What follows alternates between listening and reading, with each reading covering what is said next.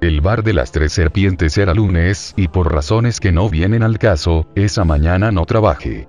Quería distraerme y recordé que tomar un café en un bar, podía hacer que baje un poco las revoluciones. En las cercanías de la Plaza Mariano Moreno había un bar nuevo. No tenía mucha guita, pero entre igual.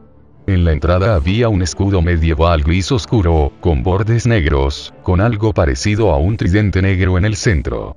Pero la iconografía era moderna, algo en mi cabeza dijo. Tres serpientes cuando entré, se trataba de un antiguo edificio, con decoración minimalista. Y arte moderno el lugar es muy elegante, pero ese día todo me chupaba un nuevo. Iba a pedir un vaso de agua y la carta. Tal vez un café, pero no estaba seguro de nada.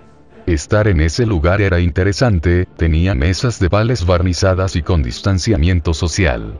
En la parte del fondo había algunos artefactos de colores vivos.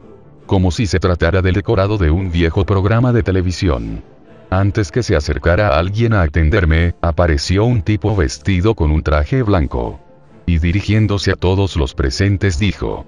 Por algún motivo inexplicable, creo que lo que dijo era representativo de una élite de personas que ven al arte de una forma muy profunda o bien no sé, pelotuda, pelotuda como ir a una exposición de arte y sacar un marcador negro y dibujar flechas en una dirección y estas flechas den la vuelta entera al recinto y las personas comiencen a seguir estas flechas y caminen en círculo.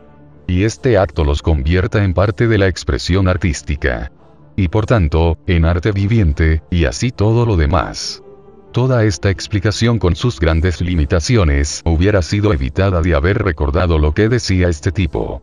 Pasaron más cosas en ese lugar, pero cada vez que se pronunciaron palabras importantes no guardé registro.